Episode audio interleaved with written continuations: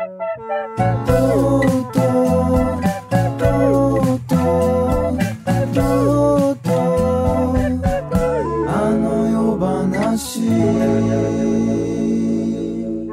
井ひかるです。とうとうあの世話第102回です、えーこの番組は僕が関わっているコンテンツや面白かったエンタメについてとうとうと語る広告番組です。時系列的にはですね、あの今日配信、えー6月20日に配信されてますけど、昨日すんげえ歩いてるはずという感じなので、まあどうなってるのか 聞いてる方は分かると思いますけど、我々は分かってないという状態ですけども、晴れ上がったんだな分かんないですけど。ちょっとこの今土曜日ですから、えー日月2日後今天気予報的にはちょっと晴れ時々曇りみたいな。いや雨降るだろ梅雨なくなってない？なんか最近。話が違うよ。雨降るからああいうああいう企画もまあまあどうせ雨降るしできないでしょ。全部あれでしょ。あの車でしょ。とか電車でしょみたいな。晴れそうどうなったんでしょうかね。皆さんあのぜひ聞いたりツイッターとか見た方は感想というか なんかメールとか送って未来の人たちに言ってるか全然何が起きてるかわからないですけどもあの送ったわけです。あの死んでるかもしれないからね。最後の。最後の言葉になってこれを聞いてるということは私は死んでるということですねみたいなことになってるかもしれないですからそれは分からないですけどあの今映画一本見てからここの収録に来てってスパイダーマンのアニメの新作「アクロス・ザ・スパイダーバース」という作品を見てきました。いわゆるマーベルなんだけどマーベルなんだけどソニースパイダーマンシリーズというかソニーとねあのマーベル版があってなんかこの間ねこの間マーベル版のスパイダーマンでみんなが結集するみたいなことが実写の方はありましたけど、えーアニメはソニーということで。ソニーってさなんか今日ロゴがファーンって出た時に思ったけどあ日本の会社だよなってちょっと思って 意外となんか普通にスルーしてたけどあのもちろん別に日本で作ってるわけじゃないけどソニーが作ってるってなんかなんかすごいなと思ってなんかふと思思ったりもしました。ソニーって会社にだからあのクレジットにも必ず日本人出てくるからあのプロデューサー系で。不思議な気持ちにはなりましたけどヘッドホンとかねソニーなんだよねあれね。で多分ちゃんと見たけど Mac 使ってないはずだと思う。登場人物は。全部がバイオってわけじゃないと思うけど僕が気づいたのはヘッドホン主人公がつけてたのがソニーだったなっていうころですけどまあめっちゃ面白かったですね。アニメ版のスパイダーマンの、まあ、2作目という前回、えーあったものの2作目っていう感じで、えーまあ、いわゆるアベンジャーズシリーズとは関係ないスパイダーマンのみの世界観の、えー作品でしたけども。あのね、まあ、前回もそうだったんだけど、まあ、ゴリゴリのマルチバースものなんだけどえっ、とねなんて言うんだろうな。あもうこ告知で出てるから言いますけど2300人スパイダーマン出てくるんだよね。もうマルチバースでとんでもない平行世界あるっていう世界観は前回もあってでそのスパイダーマンがめちゃくちゃ出てくるっていう設定は変わってなったけどね。あのねなんか猫とか恐竜のスパイダーマンもいたな。もうなんかうんむちゃくちゃだった。あのむちゃくちゃなのがめっちゃ面白かったけど。で今回さらにいろんな世界に行くっていう。前回のあのヒロインだったグエンっていう女の子がまあ主人公は変わらず、えーとマイルスなんだけどグエンもまあ同じぐらい主人公ぐらい出てくるんですけどまあ2人がいろんな世界を行ったりするみたいなところで出てくる世界であれあったよ。だってあのレゴがあったよ。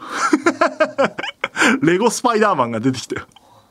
なんかスパイダーマン前作で、えー、とマルチバースから集まったスパイダーマンで、えー、と世界を救ったんだけどそれによってできた歪みが歪みを直すためにスパイダーマンがスパイダーマンの組織を作ってるっていう世界観でそのチームがいろんな世界でほころびを直してるみたいな設定なんだけどそうそれでいろんなスパイダーマンが出てくるんだけどうんと,、えー、と俺が今パッと覚えてるのはレゴが出てきたでしょ？あとあのねマンハッタンがムンバッタみたいな名前でインドみたいになってる。インド版スパイダーマンとか。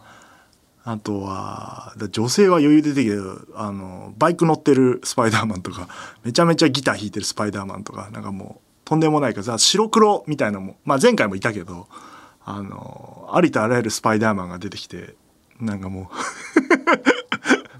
う 誰が誰だか全くわからないんですけど、えーでもなんかなんだろうな。やっぱその前もそうだったんだけどある世界アニメーションうまく使ってるからある世界にある、えースパイダーマンの世界がで要はアニメーションの絵柄としてあるものに違う絵柄のスパイダーマンが来た時に異物がそのまま入ってるって感じを描くとがなんかちょっと漫画っぽいというかいうのもうまくやってて今回だから実写もあったよ。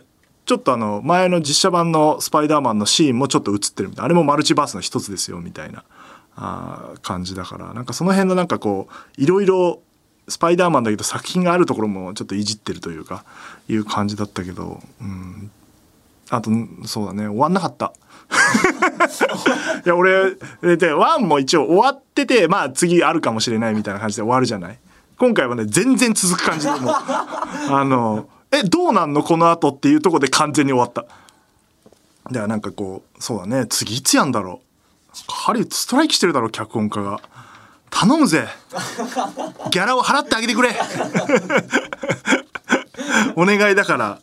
楽しみだけどどうなっていくんだろうなあれ。まあとにかく見見た方がいい作品だと思います。もう一本ねあのこれは DC の方ですね「ザ・フラッシュ」っていう作品も同じ日に公開になっててあのバットマンとかスーパーマン側のマーベルとはもう一個側のチームというかジャスティスリーグっていううグループグループなんて言うんだろうねあれ。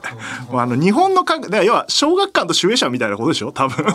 感覚的には、うん、ジャンプとサンデーみたいなジャンプとマガジンみたいなことことなんだろうなって僕は思ってますけどでマガジン側？か カードが出しますか？いやでもマガジンがジャンプに勝ってる時期あったからね一瞬あったからね 今は全然ジャンプだけどあのマガジン強い瞬間あったからあれですけどマガジンがあの面白かったですよ。あのそれもね、えーマルチバースものでした。タイムリープ系のマルチバース。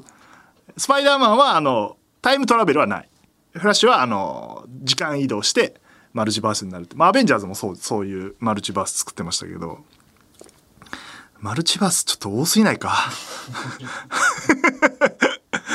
まあまあ、マルチバースあるとね、世界一気に広がるから、だから、あれもう、なんだろう、まあ、シンプルな映画はもちろん残ってくんだけど複雑化してくねエンターテインメントが。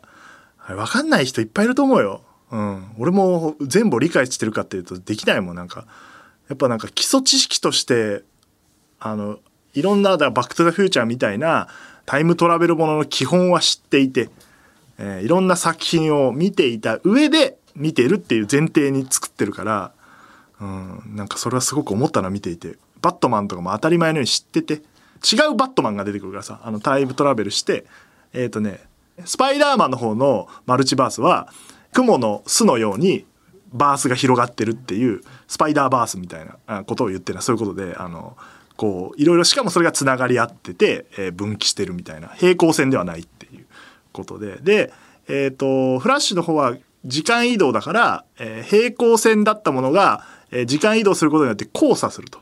で交差すると前だったら、えー、と昔に戻って過去を変えたら未来が分岐するみたいなのはよくあったんだけどさらにそれが影響し合って過去も変わってしまうっていう設定になっていてだから過去に行ってちょっと変えたらバットマンがすごい年寄りになってるっていう設定だったりスーパーマンが女性になってるとかいうことでもうだからまるで違う世界になってるっていうそういうマルチバースみたいな感じでしたけどあのでも面白かったですねそっちも。うん、なて言うんだろうなよくよくできてるところもあれば DC はちょっとやっぱ荒いのが面白いよね。あのあのなんていうかうん。それはフラッシュの作風なのかもしれないけどちょっとジョークとか言いながら結構あの「えそこえみたいなところをグッと 強引に持っていくところがあったりしてスパイダーマンの方はめちゃくちゃ緻密だったね。伏線めっちゃ回収する感じでああなるほどみたいな感じで。フラッシュはでもそれでも許せるぐらい。でも最後はなんか最後は最後言うのはあれか。さすがにはばかれるか。ラストシーンめっちゃ笑ったな。めっちゃ面白かったな。だから過去を変えに行ってちょっと変えたら世界が崩壊するから自分が変えた過去を直しに行くってまあよくあるところで。で現代に戻ったらまあバック・トゥ・ザ・フューチャーでしたけど現代に戻ったらなんかちょっとだけ変わってるみたいな、あ感じなところがやっぱちょっと面白かった。けどあれこの後どうすんだろうみたいになっててその世界はみたいなことはちょっと思ったな。まだ続くからシリーズは。大変だ大変だなと思って考えてる人たちどこまで考えて作ってんだろうみたいなことを思いましたけど。えー、ねストライキね。コミカード先生はストライキしてるつもりないけどストライキになってますね。なんかいや別件が別件がしか言わなくなったんであの ストライキではねあの仕事をやってないって。ですね契約違反ですね。えー、いろんなところに迷惑をかけてるらしいのでこの後ねあの出てきますので話を、えー、聞いてみましょう。あとはそうですね人間ドックもね行ってきましたよ。今年も。6キロ痩せてたわね。6キロ7キロ。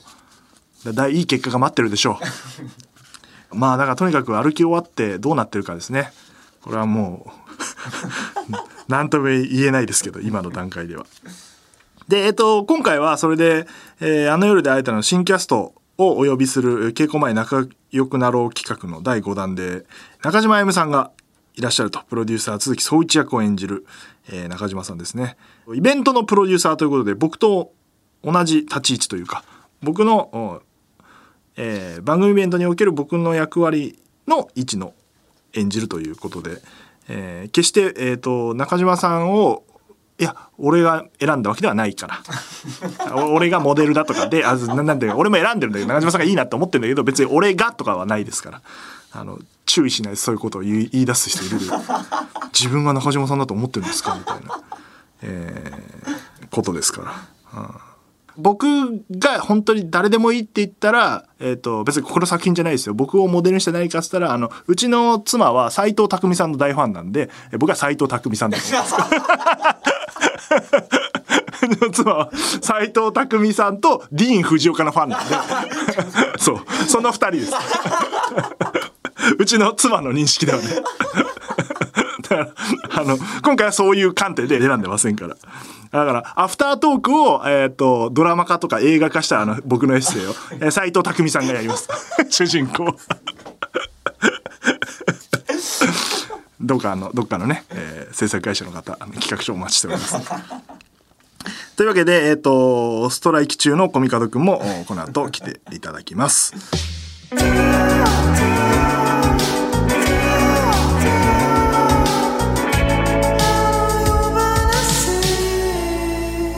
それでは、えー、本日のゲストでございます。この方です。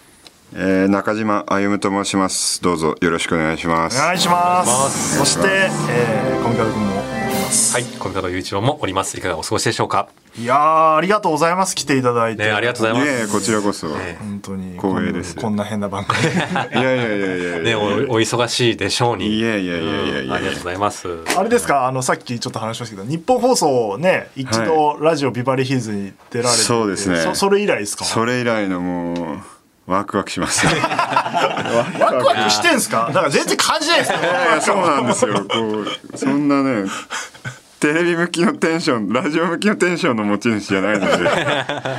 でもワクワク今テンション上がってんですか？あ上がってますね。この何？防音のはいはい。棒が、ね、の棒あるじゃないですか、はい。はい、それ見てテンション上がる。あこれだ。確かに。これ日本放送のスタジオ、うん、吸音吸音してるんですよね。あみたいなあとこの花粉も触るだけでやっぱもう、うんそうなんですよ、ね、ラジオねお好きなんですよね中島さんね。ラジオ好きですね。だから、うん、ポッドキャストってどうですか？ポッドキャストって、はい、それこそ一番聞いてた時期で僕大学生ぐらいとか高校ぐらいの時に始まりだして、はいはいはいはい、でもね忙しすぎて、ね、本編と ラジオ本編と別でポッドキャスト収録とかしてるからはい、あアフタートークとかありますもんね。そうそうそう、それを聞かなきゃいけないのが本当に聞かなきゃいけないことはないんですけど。わかります。俺も聞いた頃、ジャンクとかがね、特にあの、ポッドキャストに力入れてて最初。iTunes でね。で、しかもなんかストリーミングで聞く時代じゃなかったんですよ、なんか。あダウンロード。ダウンロードしてた。してました、してました。ブワーっていっぱいあるやつ。で、もう、もう延々それを聞いてましたね、移動中とかね、大学とか。そうそう今ねポッドキャストのみの番組が増えてきてそうですよねいやいやいやでも本当だから初めてですポッドキャストいやありがたい。いやいや。あの他で言ってくださいね。あのポッドキャスト出たらとうとうあの話。出たことあります違う？これまでと。長山さんには言ってもらったらいいでしょ。であのですね今回はあの夜で会えたの稽古前にですねあのなかなかコミカド一郎がコミュニケーション取るの下手で そうなんですよ。先に仲良くなろうってか。なんかまあ、あとあとあれあれですね。稽古入ると、なんか余計なんかあれなんですよ。下手くそになっちゃうんですよ。中島さんどうですか？なんか稽古とか舞台とか、まあ、ドラマもそう映画もそうですけど、はいはい。打ち解けるのは早い方ですか？早いですよ。なんか意外だね、こう言っちゃなんですが。いやいやいや。感じねえけどな。そうですか。はいまあ早いですね。すごい早くなりました。いやでもね本当にいや子供の頃とかやっぱ人見知りで文字文字とかしてたんですけど、ですごいでも社交的な子供とかっているじゃないですか、はい、子供でも、ねうん、そういうやつに憧れてていつか俺もああいうフランクな人間になろうと思って、でこの世界入ったらもうなんだろう。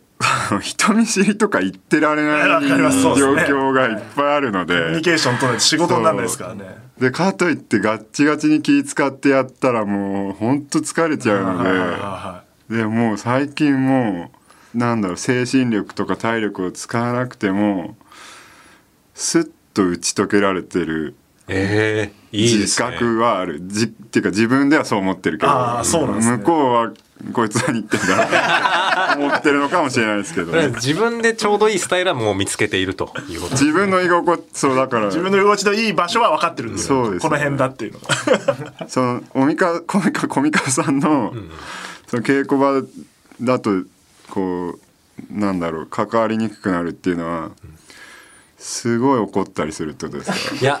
いや違うんですよ。怒鳴り散ら喋らない。喋らない。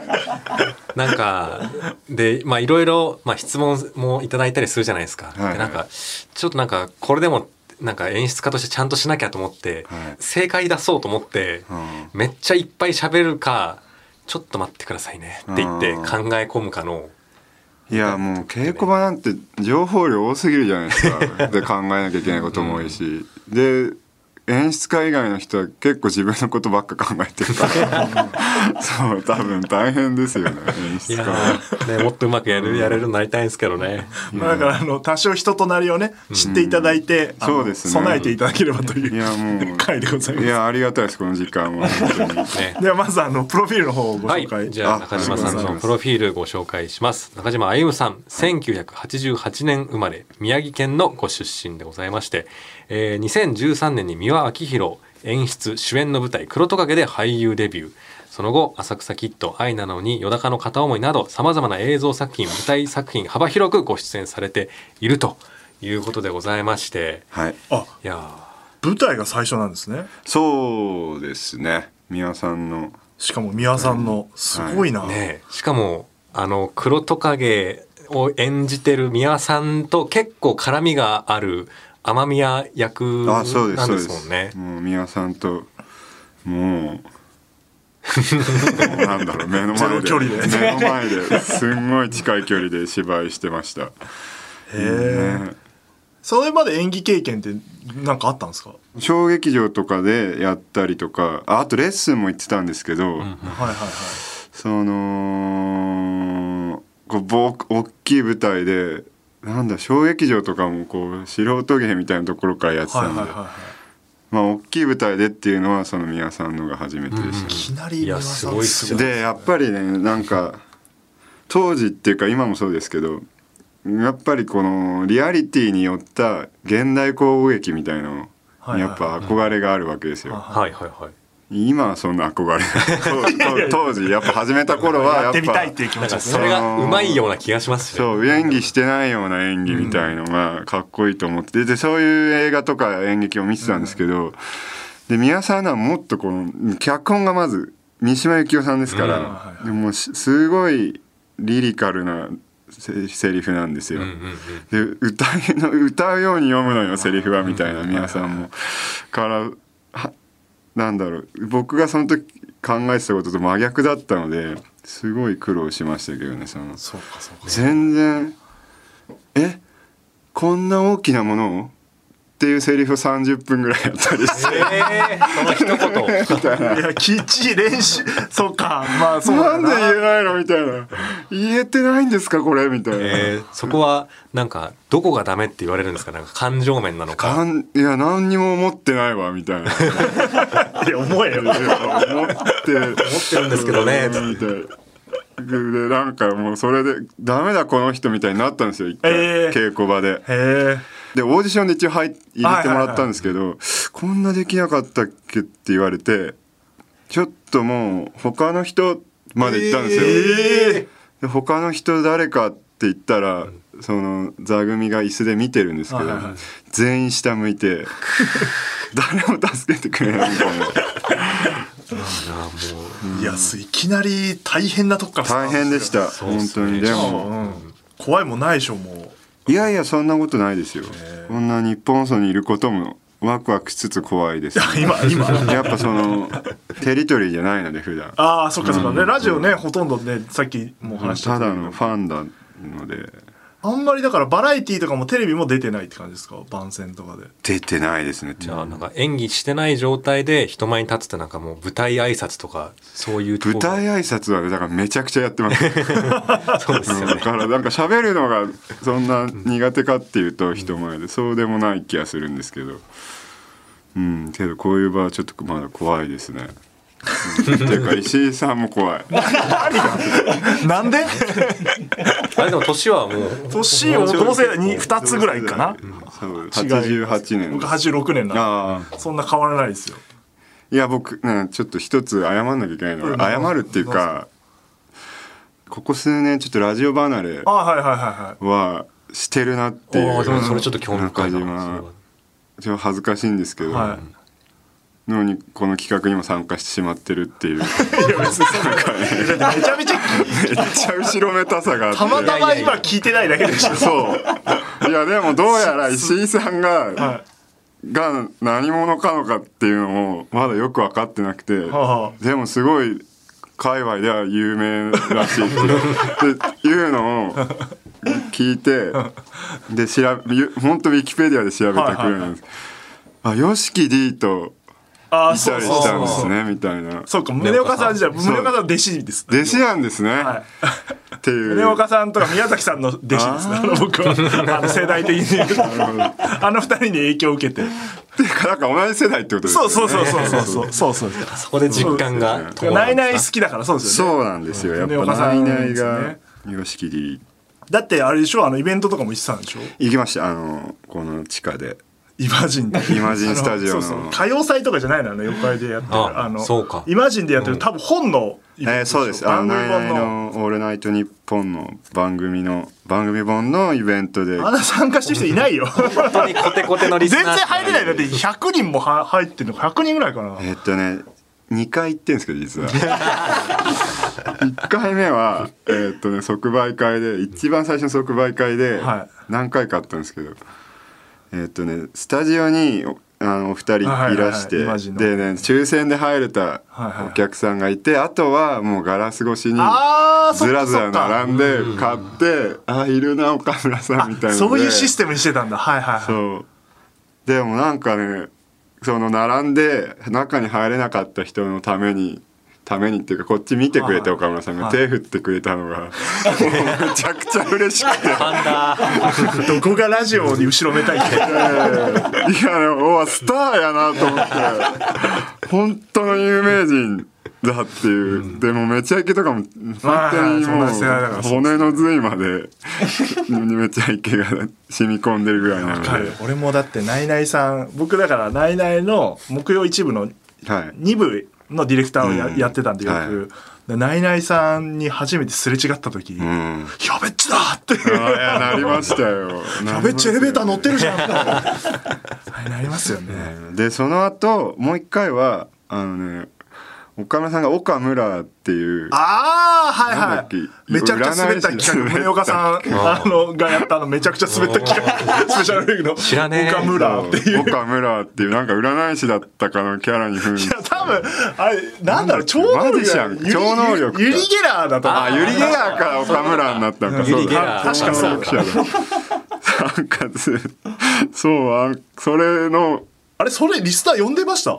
それもね多分即売会とか兼ねてたのか分かんないけど、ね、とりあえずイマジンスタジオで岡村ってなんか岡村さんがなんか仮面かぶって握手をするっていう超謎のイベントに行きました、ね、で安倍さんは普通に「ありがとう」みたいな感じの。超能力とかじゃないんだ。握手してくれるんだ、はい、変なことやってたな。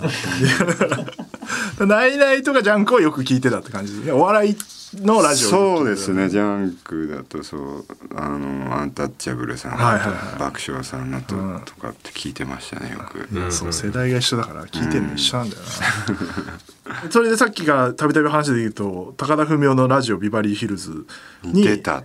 出たんですよね。出ました。いやこれななんで出たんでしょうあのですね、えー、高田先生は、はい。あの僕大学日本大学芸術学部、通称日芸の。落語研究会に所属してたんですけど大学時代。さんも高知県だそう。でその最もレジェンドの OB が高田文夫先生で、で OB 会みたいのがあってで高田先生とそのなんか飲み会でご挨拶したのがきっかけで、でお相手が松本明子さんで松本さんはあの朝ドラで共演したことがあって覚えててくれててで僕の話をなんかそのラジオでしてくれてじゃあ呼ぼうってことで呼んでもらってでうわっていう感じ うん、日芸の落ち研っていう感じがしないのが面白いよね。いやいやいや。でもね名門っていうかたくさん、ね、そうですそうです。輩出してるとこですもんね。志らく師匠とか、うん、ビビバリーはどうだったんですかそれビバリーはいや頑張ったな。って手応えあり。いやいやなんかねその同じ同期の地形のやつに、はい、どうだと、はいはい、聞いてもう相当ひねくれた連中ですけど、うん。いやあんなにね芸人さんとかでももっと恐縮してあはいはい。喋れない喋れないのになんか失礼になるかならないかギリギリのところで 伸び伸び喋っててたのがすごかったって言ってもらえたえー、それはすごい、うん、じゃあ緊張緊張はしてたんですか？緊張はしてましたね。けどでも楽しく話せた気がしますけど。したらね手応えあったとかもう一回呼ばれてもいいもんですけどね。いやなんか僕が持つだけなのかでこのね企画が「あの夜で会えたら」があるから、そうです。あの言っときますよプロデューサーなるほど。ビバリーの。いやあの実はその後あの去年一昨年ぐらいに「浅草キッド」っていうネットフリックスの映画がありましてそれ僕出てるんです、その浅草キッド特集をもうビバリーでやってたんですよ。あの劇団ひとり監督呼んだり、ナイツの土屋さん呼んだりとかで。でちょっと待ってよと思って。僕はもうその先生との英語縁もあるし一回出てるし、うん、でねこうついにその浅草キッドで、はい、またご縁ができたぞと思って、はい、したらもううんともすんとも 全然連絡も来ないので なんでもうしびれを切らしてメール送ったんですよ。あいえ、うん、番組に？先生に？先生僕です。数年前番組お邪魔した後輩の中島です、はい、こんなね浅草キッド特集してであの先生とこの番組とビバリーと縁とゆかりしかない僕を なぜ呼ばないんだっていうのを送って、うんそれは読んでもらえた。読んでもらえたそうちゃんと番組に知らねえよお前なんか。終わりでしたね。誰だよっつって。誰だよお前はぐらい、出てたんでしょ？だって見てんだあの役ですって書いたんですよ。あああれねみたいな。まああとちょっとスペシャルウィークだったんであれちょっと弱いなって思われたじゃないですか？弱いでしょうね。そりゃ。いやいやいやいや。弱いよ。中に出てる、ね、中に出てる人それそんなねだってあんな超スターしか出てないから、うん、なんで俺入れたんだろうぐらいの感じでしたもん当時そうなんだ。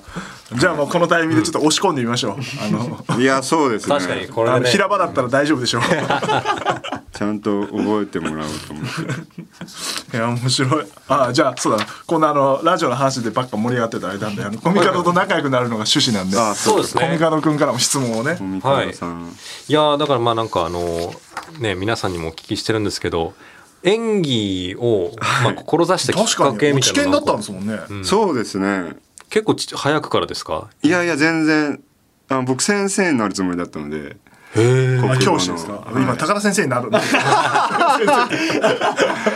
いや全然なんだろうな。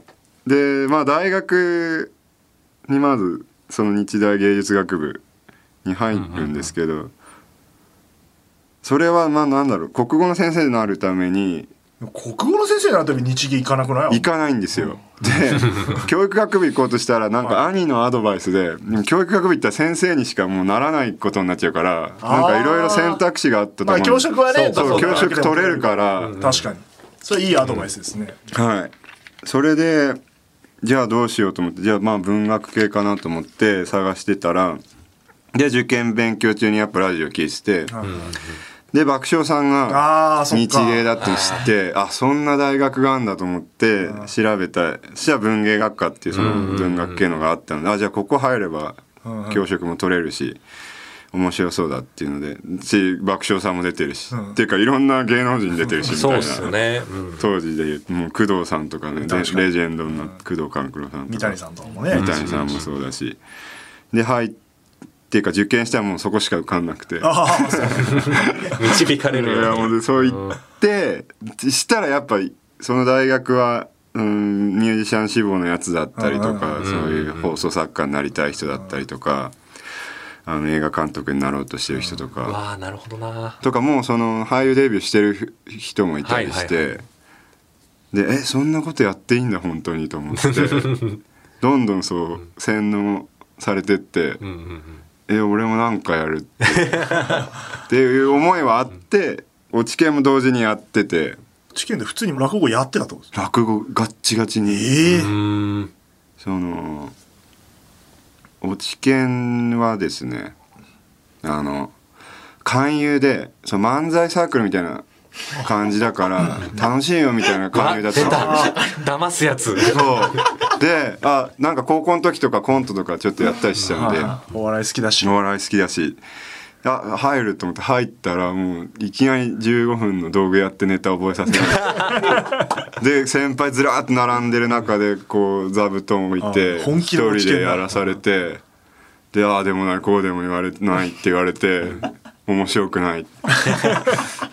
とか。なんだこれと思って。理不尽すぎると思いましたけどまあでもなんかハマって結局最後までやりましたけど。ああそうか白木師匠とか一之輔師匠も出てるそうですそうです。名門中の名門名門だったし。まあでも落語家になるかってそれこそ一回ちょっと思ったんですけど、うん、そんな。んか、えー、そこまでちゃんとやってたんですね。割とちゃんとやってました。でもなんかイメージできなくて。落語家でやってる下積みとか嫌だなみたいな。まあ確かにね。師匠の世話とかしてる時間とか、もったいないなぐらいなんか思って。ね俳優ならなんか若いうちから面白い現場行けんじゃないかなとかもそういう感じですね。しあとね落語ってこう一人で頑張んなきゃいけないし、はいはいはい、一人だと頑張れないなっていうのはありましたね。なるほどね。確かにそういうのあるな今でもそう思います。そのやっぱ現場行って恥かきたくないから、うん、人に迷惑かけたくないから頑張ってセリフ覚えて準備してくるみたいな、うんうんうん、からまあそっちにしといてよかったなと思いましたね。へっていうのでまあでもその落語やってその落語ってやっぱ古典を基本やってたんですけど、うんうん、それを自分なりに表現するとかっていうことが面白かったので、うんうん、やっぱり俳優のきっかけには確実にまあそうか演じてはいますもんねあれもね一つの一種ある種、うん、へえでもその大学時代はまあ落語一本というかその時並行して俳優活動してたとかじゃ,、じゃないんですじゃないですね。でもやっぱよしじゃあ俺はスターになろうぐらいの なんか感じになっちゃって気分になっちゃってその周りのやつらに感化されて、はいはいはい、じゃあなんだろうと思ってモデルとかやれそうじゃないと思って始めてみてそれが大学2年の頃か、えー、大学2年の冬に会長選挙みたいな先生サークルで。ああ、知見の。で中島やれっていう空気になったんですけど、全然やりたくなくて、うん、まあでもやってもいいかなぐらいの感じででもすごいやる気があるやつがいて投票で結局そいつがやる気がある方がなったので、で春休みに入ると大学生ってものすごい暇じゃないですか。そうですね。なんかやんなきゃみたいのでで在学中にできることと思ってなんかモデルなんじゃないかっていうので。それ慣れるねそれでそうなんですよ。スッとね。勘違いっていうかもうまあノリですよねでもねあれ本当怖かったんですけど事務所に直接あの履歴書持ってったんですよ。モデル事務所に。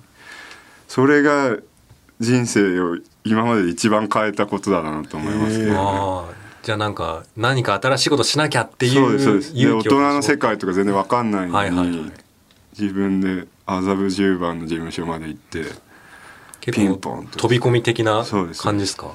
えっ？て言われて「じゃあこれだけ受け取ってください」って言って逃げるように書いてしたら電話くれて面接しようってなってそこで落語やるってモデル事務所の面接それ変すぎて受かったんだ逆に、変だもんなモデル事務所来てるや落語始めるの。頭身を見せるんじゃなくて座っちゃったってやんないですからね。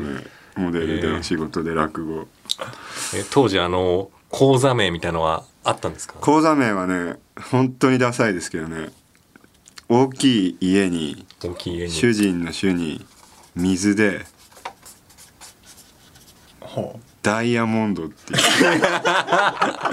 なんでそうダセーのつけダセーのは僕がつけたんじゃなくてそれこそねビバリーの作家さん前やってらした方が、あの武田さんって方がつけてくれたあ先輩先輩がつけてくれたっていうか、うん、つけさせられたんだ、うん、そういう伝統なんですね。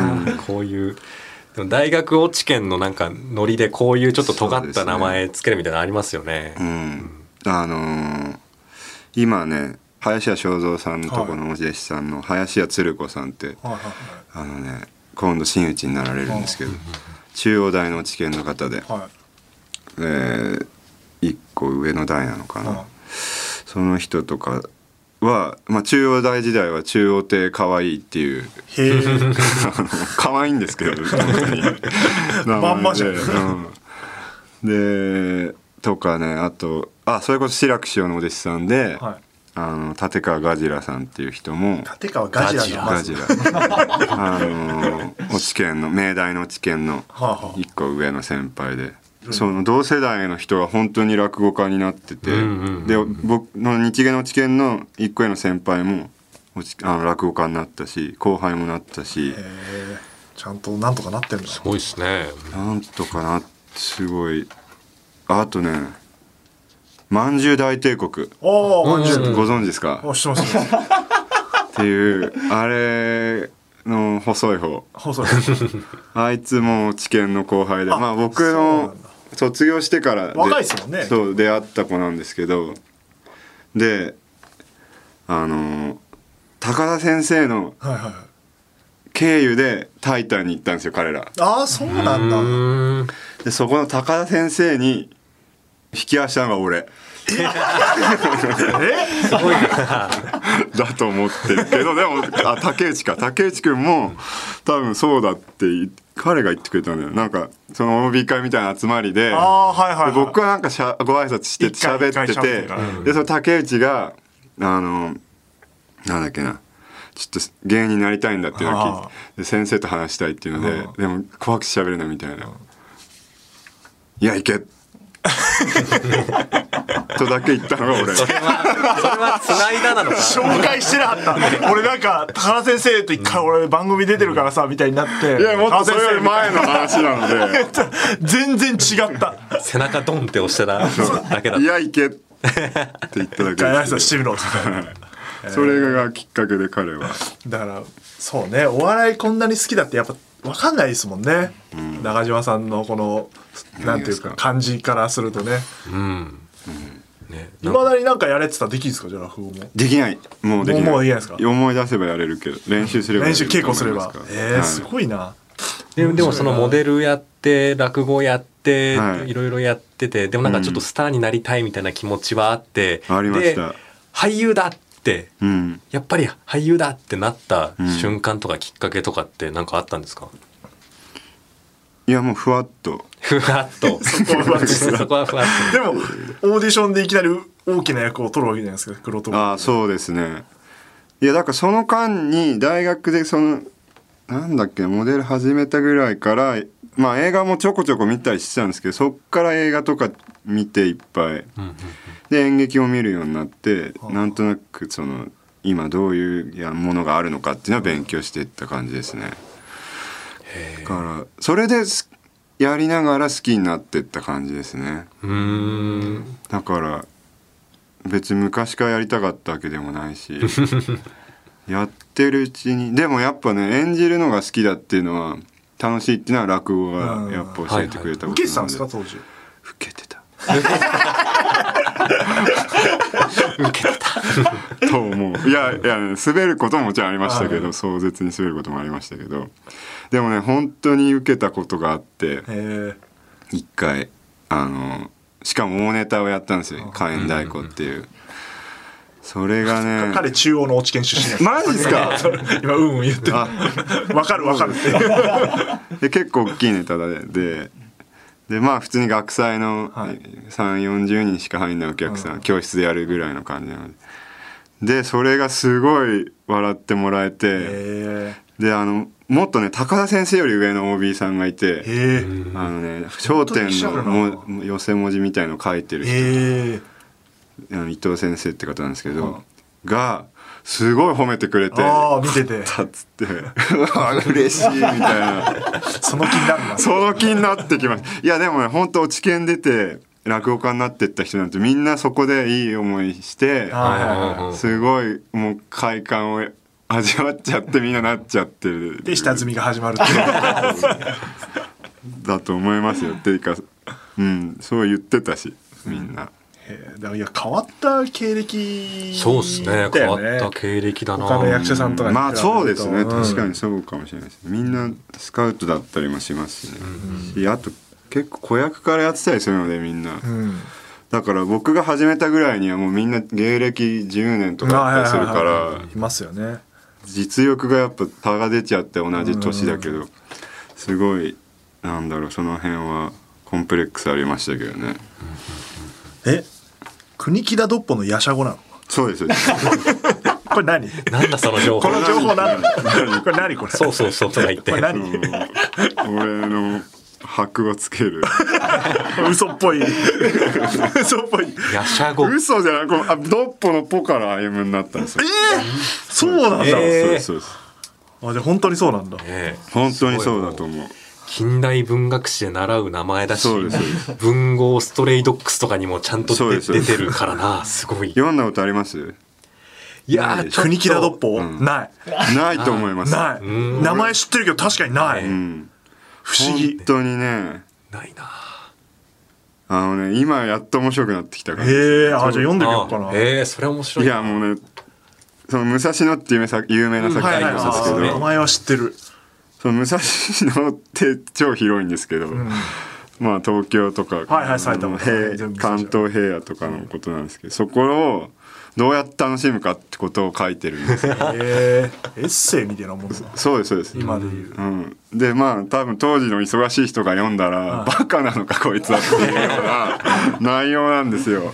な暇すぎるだろお前みたいな。テクテク歩いていろそうそう。であの上を見るといい木漏れ日でぐらいの感じなんで そういうのが今やうやくちょっと面白くなってるぐらいの感じで。いいなそういう祖先との距離を確かめながら生きていけるということ。いやいやまあ。国木田トップ確かに読んだことないね。いやそうっすね。名前はでも、うん、あれ、うん、え何？国語のテスト？社会のテストで出てくるのか国語国語かな双葉亭指名とか、その辺をね書かされた時とね、一緒に習うこれの作作家は誰だみたいな。でも読んでないってこれ不思議なもんだね、不思議なもんだ。日本の、教育って。そうなんですよ。教科書に出てこない。もんね。偉人だ。偉人らしいぐらい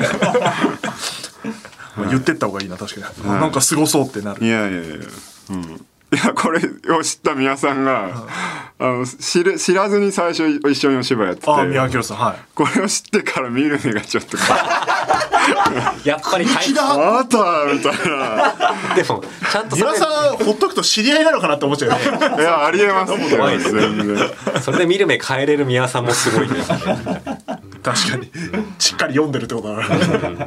俺ら今聞いたけど、まあ、名前は知ってるけど別に特に何の感想もなコミカド雄一郎はあの偽名なんであの気をつけてください。あそうです。コミカド家の御曹司じゃないです違います。箔をつけるためにこの名前してる。自分で考えて箔つく名前にしてやって、僕も必死で伊集院さんみたいな。発想ですね。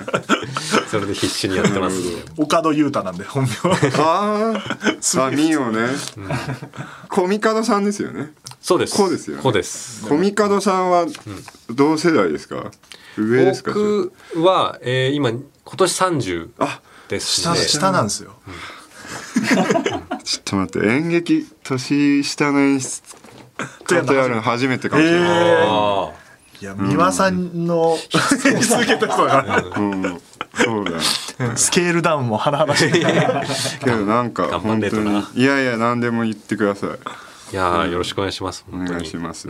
まあそんなね、あの中島さんと一緒にあの夜で会えたらという作品を、はいえやるんですけど、ラジオ番組のイベントをテーマにした今回作品で東京国際フォーラムでやるというところで、中島さんにはプロデューサーの都築総一役をやっていただくと。はい、いう感じですが、どどうでしたか？オファーを受けて。ていうかあれだよね、そもそもそこ話してないですけど、あなたはオーディションに応募してきましたよね。そうなの そうなの。あのね、あれびっくりした。と関わりが欲しいっていう、ちょっと不純なのかもしれない。びっくりして、なんかその、なんかオーディションの名名名簿っていうか、わーってリスト見てる時に、なんか、ファーって見てて、中島歩ってあって、まあそんなわけないから、まあどうせこの中島歩じゃないと思ってるから、また似たような名前あんね、みたいな話をしてたら、あのプロデューサーの一人が。これ中島歩夢ですよ本当だ。出演電話しろ電話っつって。その場で電話したからマネージャーさんに。いやもうラジオがやれるぞぐらいの つもりで応募しちゃって。いや去年のとか見てなかったんですよ。あそうなん見ないで応募しちゃってでそのややってくださいって小池さんからお手紙までいただいて、はい、そうなんですえー、じゃあ見ないとと思って見てこれは大変だぞと思って。見てねえのかよ。それは大変だぞ見てないで応募すんだよ。その時点だったんだ。見たの。これはこれはすごいいろんな段取りがあるぞこれは。ですよ。いろんな Q があるぞこれはと思って。スーパー大変だが知ってて応募してたから そうなんですね、うん。いやなんかもうビバリー出たことあるっていうのが書いてあって。そうその自慢。その唯一の僕の。あそんなラジオ好きなんだ。もうじゃあぴったりじゃないなんつって、ね、プロデューサーちょうど今あの、うん、決まってないからさみたいな。いやだからもうねやりややりますよ。頑張りますよ、うん、面白いな。びっくりしたな。びっくりした。見てなかったという。あの、ね、どどうでした？作品自体は？ちなみに。いやあのね結局大変そうなんですよ、うん、それがあの違うんです。そのあの作品の持つ力だと思うんですよね、だって普通にたまにさカメラマンがガラスに映っちゃったりしてるのがさとかもまあ別にカメラも揺れるし、うん、ずっと追っかけたり俳優もするしもちろん俳優さんはそのいろんなセリフもミスれないしとか、きっかけもミスれないしとかっていうのを感じながらやってるのと。でそれを一生懸命収めようと準備したり撮ってるスタッフのみんなの熱量と労力をものすごく画面から感じるのでそれがまずねあのこの作品の魅力だなって思います。中心に正しい分析ですね。いやいや。でからなんだろう。それがなんやっぱり、ね、お祭り感ですね。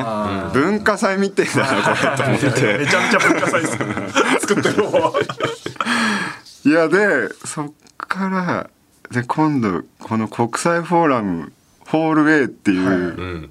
5,000人とか入る僕ライブしか見たことないですけどそこで。しかもガイタレの超世界的スターの。そういうコンサートしかやんないからなそこな。そこでね僕なんて普段こんぐらいこれよりちっちゃいぐらいの声で芝居してね。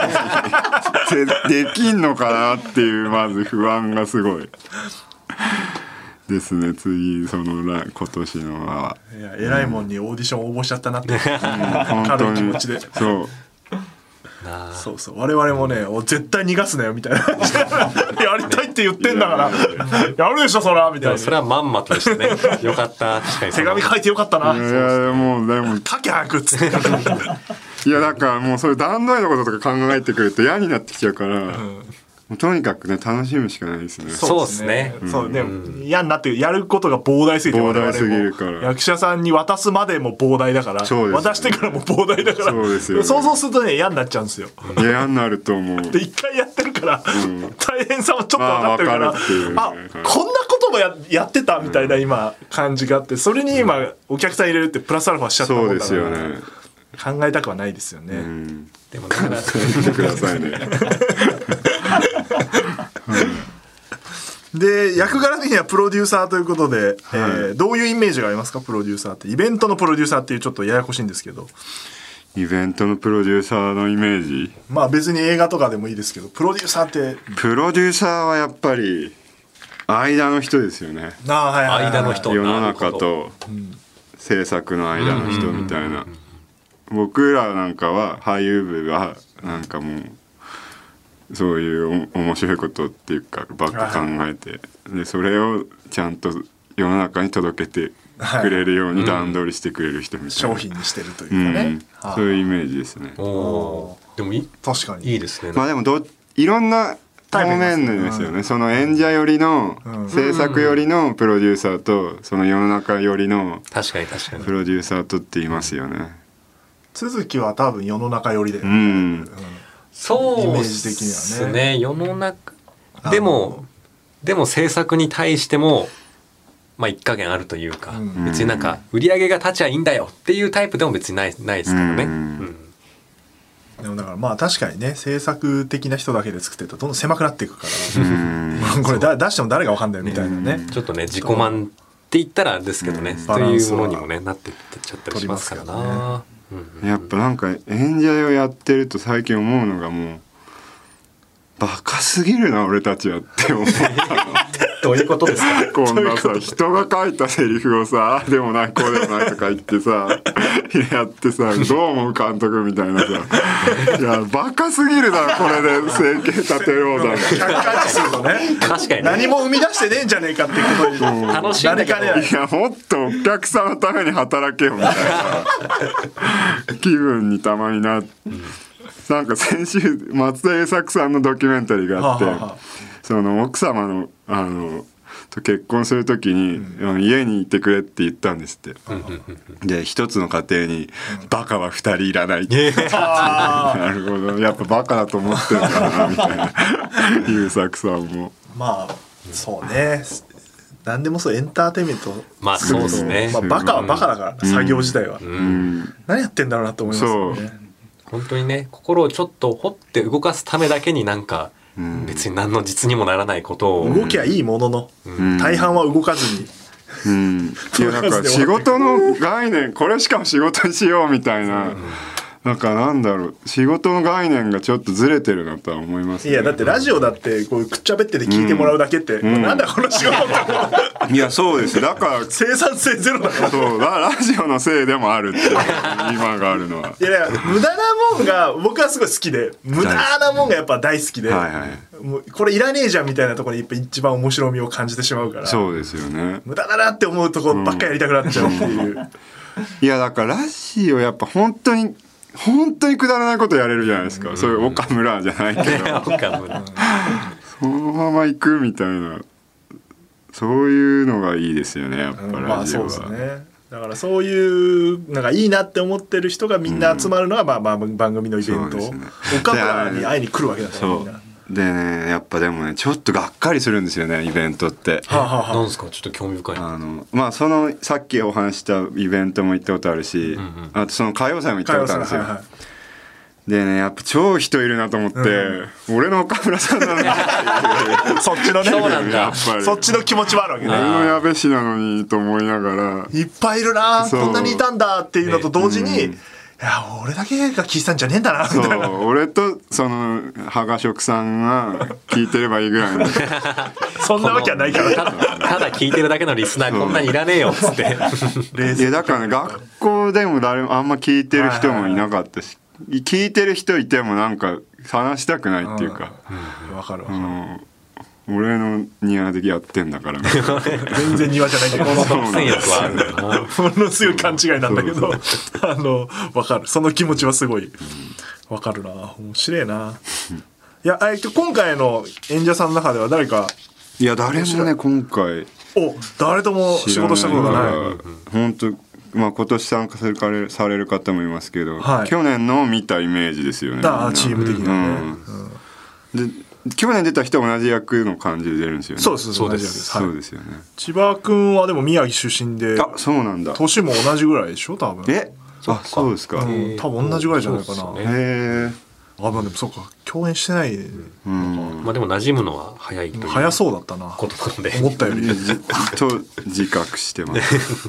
馴染む。だからなんかあれだよね。中島さんこう黙ってる時あるじゃないですか。あのビジュアル撮影の時を見ますと、はいはいん。何考えてるか分かんないってやっぱいやそうなんですよ。思われますよねあとね怖がられたりする。何も考えてないでしょあれ。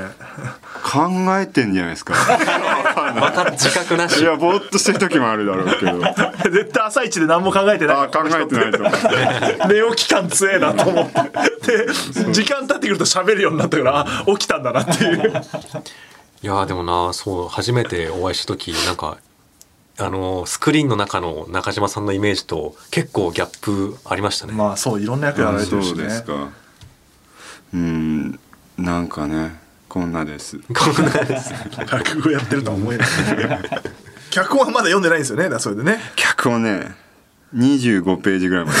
ちょっとだけ。読んでる待って本当ね。忙しい。ごめんなさい。いやいやいやいや。全然いいです。よあのどうせ変わるんで。いやいやいや。まあなんかねこんなあいっぱい移動したりなんだかんだがあるんだなっていう、あの感じをちょっと体感しておいていただけたらなという感じですわ、とりあえず小松さんといっぱい絡むことになりそうだぞって。あそうですね。そうですね。確かにうん舞台監督とプロデューサーで、はい。それはそうですね。これは面白くできたらいいなと思いますけど。小松さんはねすごい変な人でしたね。あ変な人なんだ。変な人でした、うんあれはあれやばいやつだったね。そうです ね。普通に話せる。ないこ普通に話せると思うけどなんかなんかなんかねなんか一人でバスツアー参加さくらんぼ狩りのツアーに参加するとか言ってて、いや何か。何言ってんの？刺激を変でしょ？おじさんが一人で乗ってたらって自分で言ってて。変だよ。っていうっていうような人です。一言でラジオはめっちゃ好きですよ、最年長なんだ、あメールも来てますか？はい。あありがとうございますえーラジオネームとくらさん、えー中島さんは今回プロデューサーという裏方の職業を演じられますが、えー出役ではなく裏方の仕事をしようと思ったことはありますか？あさっきね出役の話はいっぱい出てきましたけどそうですね。先生になるみたいな話はあったけど。あの音楽が好きなので、はでいあのねコロナで仕事なくなっちゃった時にずっと音楽作ってたんですよ。えでそれでその卓録をやってるうちにすごいハマっちゃって、まあ下手なんですけどミキシングとかは、はあ。こういうの仕事にできたら超楽しいかな。思ったり。でマイクも立ててみたいな、マイク超安いノイズ入りまくるマイクで。んその音楽作って、その朗読を文学に載せてそれこそ国木ああ田とそうあれか。そういうのやったりしてたので。ただずっとスタジオにこもるの大変だろうなと思って。確かにね一人一人のですね、作業も多いですしね。そんなこと考えたりあとダメになったらなんだろうレコード屋さんに入れてもらおうかな。そういう感じです入れてねもらおうかな。あ音楽も好きなんですね。音楽大好き。誰が好きとかあるんですか？そういやもうなん好きすぎて言えない。なんかもう クラシックはちょっと弱いんですけどそれ以外も何でも聴何でも聞いてるくん年代問わず。問わず古今東西。サブスクで聞くんですか？レコードとサブスクと CD 今 CD 集めてますからね。その テク今ノの。やば。い。どんどんしかも幅が広がってる感じがして聞く。うん今もうほんあそれこそさ最近教授が亡くなったのではいはい坂本龍一さんが。ね。が改めて聞いてみたりとかしてますけどね、趣味なんだな。そうっすね。なんかそうかも。夢もいっぱい趣味もいっぱいって感じですね。夢あったっけ？夢は夢の話はしてない。いろいろこうなれたらいいなっていうの夢はなかった。よえー偽名ガールマンはい。前作の「あの夜を覚えてる」の稽古では脚本演出のコミカドさんを中心に、えーピリピリとした空気が流れる瞬間があったそうですが 中島さんはピリピリとした空気得意ですか？確かに聞いとこうかなそれは。なんかコミカドがピリピリしたわけじゃなくてコミカドが話長くてみんながピリピリしだすっていう。別に彼は何もあの怒ったりはしてないんですけどピリピリが好きっていうことはないですけどでも必要な場面やっぱあるなと思いますよね。だってちゃんとねやんないとってなるから、ただダラダラ楽しくやっててもね。素晴らしいですね。いやでも面白く楽しく面白いものを作るってやっぱ大変じゃないですか。大変ですねですね。できたことね多分。いやだからそれこそラジオとか聞いてると、あこんないい加減喋ってりゃいいんだぐらいの 素人からしたらねなんか最近あったことを喋ってるだけなのかなとか思いますけど。いざやっぱねやってみるとね。ね下準備。大変。みたいな。いやいいじゃないですか中島さん。ありがたい存在ありがになりそうで、そうですねいやいやいや、でも、さっき会長のオファーを嫌がったみたいな話だったじゃないですかサークルの。なんかこう座組のこうリーダー的になったりすることもあるんですか？ああ嫌ですね。やだやだやだ。じゃあもう今日みんな飲み行こうよみたいなのは。ああやらないやらない。やらない ですね。じゃあそこはそこはもっとそういうの得意な人がいるじゃないですか。あもう店取ったんでみたいな。このチームねラジオ好きなやつばっかだからいないんですよまあまた相田さんにやってもらうしかないのかな。相田あ相田さんがやってくれるの。えーラジオネームバイト明け暮れ太郎。はい。えー前回生まれて初めて持った携帯が iPhone だった二十歳の渡辺裕也さんがゲストに来られましたが中島さんは若手の俳優さんと仲良くするのは得意ですか？先輩ムーブと後輩ムーブどちらが得意でしょうか、うん。いや僕は先輩と遊ぶことがずっともう多かったですねはい子供の頃から。先輩に可愛がってもらうっていう。B さんいらっしゃるあそうですね。兄分かる分かる。います。し僕も三男坊なんであそうですか年上と付き合う方が楽ですね、えー、そういうふうな。やっぱ年上の方が面白いっていうか。でも子供からしたらですよ、経験とかはねどうしたってあるからね。思い切りもいいから、けどでも最近なんか知らないうちに後輩の年下の俳優さんとかいっぱい出てきてそうですよ。もう35今年5です。か。だから。いやマジかと思ってますけど、ね19歳20歳もいますよ今回。今回も座組で言うとさ小松さんとか高野さんとかいますよ、はいはい。まあ真ん中ぐらいですね、うん。そうですねそうですか、いやなんかもうだから後輩ができ始めてて、うん。ちょっとどうすればいいみたいな電話が来るようになっちゃったりして、なっちゃっなっちゃったりして。いやでなんか言う言うんですけどアドバイスっていうか、でも恥ずかしいなみたいな「うわこれ誰にも言わないでね」みたいな。俺がなんかアドバイスしてるみたいな。他の人に言わないで。答えてんだからいいじゃん。その自分から電話して「お前あそこああだぞ」っつったら恥ずかしいからあー。聞かれたこと言ってんだからいやそうなんだけどもうすごい言いながら恥ずかしくなるみたいな、えうん聞かれたから言うんだからなってちゃんとその現地取った方がいいですね。ー、嫌なんですね。なんか先輩風吹かせてるみたいな風に思われちゃうの、思われちゃうっていうか自分が恥ずかしくなっちゃう感じですね、でそれで自分みたいなもんがみたいな気持ちがあるっていう、けどなんか熱く語ってるみたいな。す すぐ客観視するダサいな。のやめなさいよ。確かに。なんか俯瞰俯瞰壁俯がね瞰癖あるあるな。な。役者の仕事俯瞰で見ちゃダメでしょそれは。そうですね。ね役者の仕事俯瞰で見たらそれはな恥ずかしいことしかしてない。いや本当うんどっかで笑ってます。ね いやでもその気持ちがある役者さんっていいですよね、うん。ねね。照れがあるというか。いやーそれはね出てくると思うな作品。もう憑依型というかもう本当に入る人もよよければねなんかどっかちょっと冷冷静に見見ながらやる人もそれをそれでいいし、はいそうですね。いいろんな人います、うんうんうん、セリフとか覚えるのは得意なんですかいやあと不得意ですね。全然入んないですね。いやもう結構前からやんないとえやっぱ寝な寝ると定着するようなのでー、記はいはい。憶って、はい寝る前にやってね。だから寝る数が多くないとだから早めに思い出さないと覚え定着しないっていうか。はいはい、ということは早めにフィックスしないといけないいやいやいや。うんそういやうんまあ大丈夫です。いやなんか怖いなと思ってこれミスっちゃいけないんだみたいな。いやそれでも舞台はそうじゃない？大体そうじゃない？いやそうですよ、うん、この間本当に久しぶりにやって。ああそうなんですね。すごい大変でしたけど。うんなんかでもそんなあでも一回、はい。シアターコクーンっていう結構大きい。ステージで1分ぐらい黙ったことあります。セリフ飛んで。それはど分かんない。体感は1分。体感まあまあもっと短い。え他の役者はどうしてるんですか？その。2人の役2人で出てて僕ともう一人。伊藤あゆみさんって女優さん。で彼女ももう助けられなくて、うん、俺がもう「っていう時間が1分ぐらい続いたみたいな怖かった夢に出てくるやつだ夢は見ますよね。俳優は。みんなあの、うん、舞台とか準備になると大体、みんな見るのがそのあんま稽古してないのに本番迎えるみたいな。夢はみんな見る。それ見るんですよ。別になんか出役じゃないのになんか、うん、あれ？まだ全然決まってないけど。放送事故する夢めっちゃ見てた。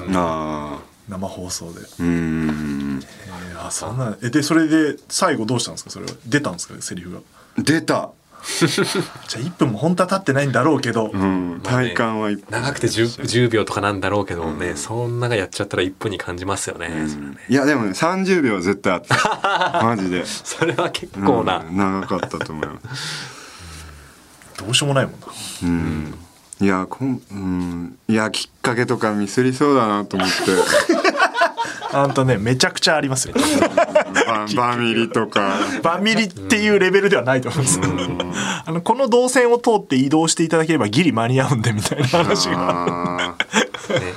まあ続きはそこまで動かないかでも、まあ、かもしんないですね。でもプロデュ偉いんで偉い人だから、偉い人ってあんま動かないじゃないですか。あの AD 役の渡辺君とかめっちゃ走ったりするけど。ね、タイミング測ったりありますからねこの作品はね。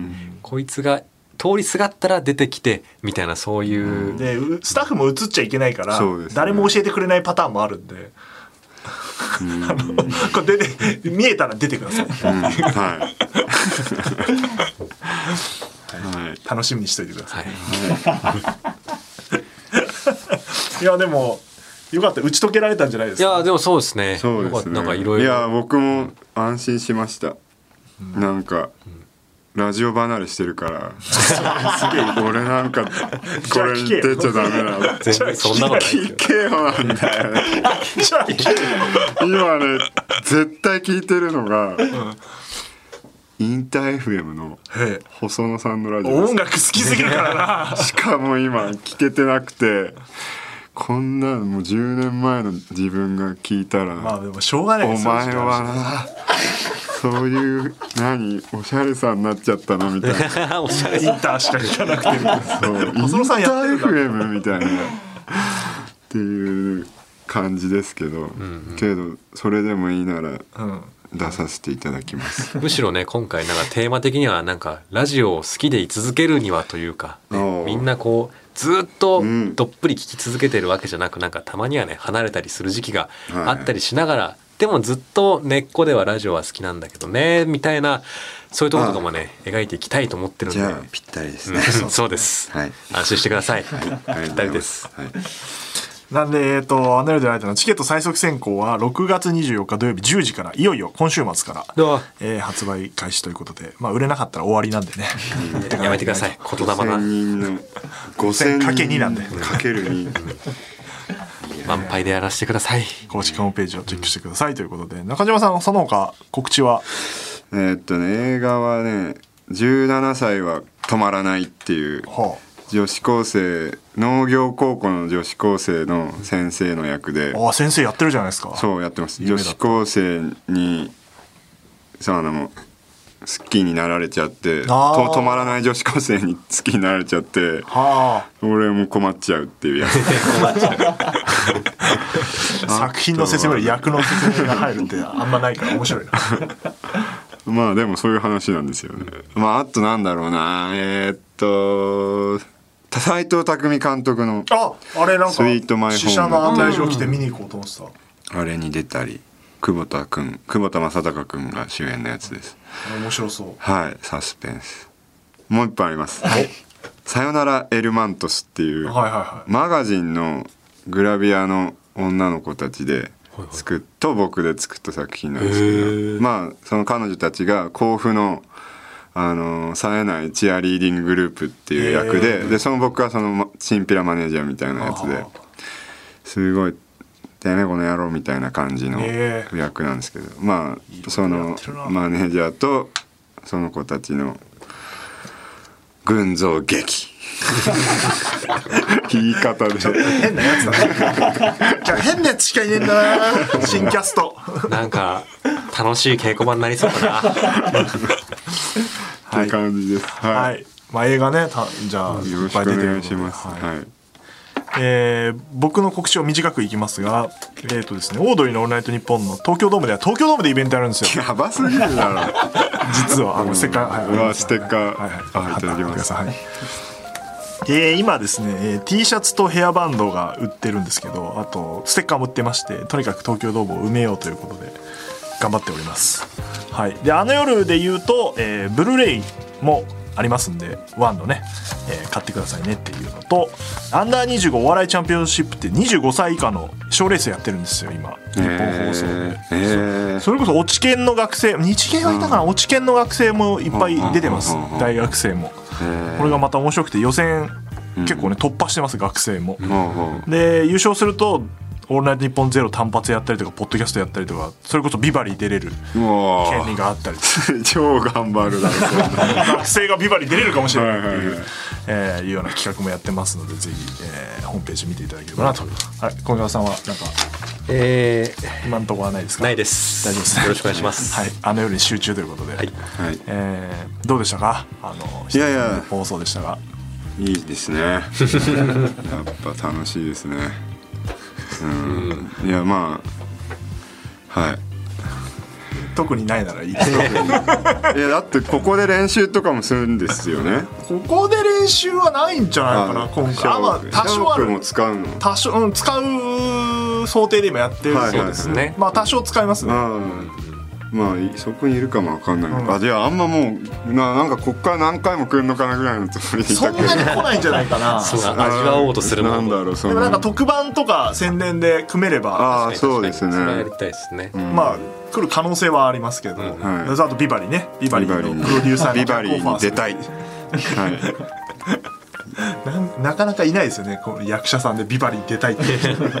多分。芸人さんはいるだろうけど。確かにはい以上です。はいということでですね、えー、この番組締めの挨拶があって、はい、それをですねいつもあの役者さんが来た場合は、はい、あのコミカドの演出で、うん、えー、やっていただいて一言言ってもらうと。言い方の演出ですね、じゃあちょっとですね、はい、まあなんか黒トカゲやってた時なんか思い出してなんかちょっとロマン主義な感じというかうん、そそのあの時代の空気感まとってお願いします。全然わからない。全然わからないけど。はいやってみます。じゃあ僕が振りを言うんで、はい、はい、それではまた次回。とうとうとおやすみなさい。そんな感じだなちょっとイメージと違ったかもしれない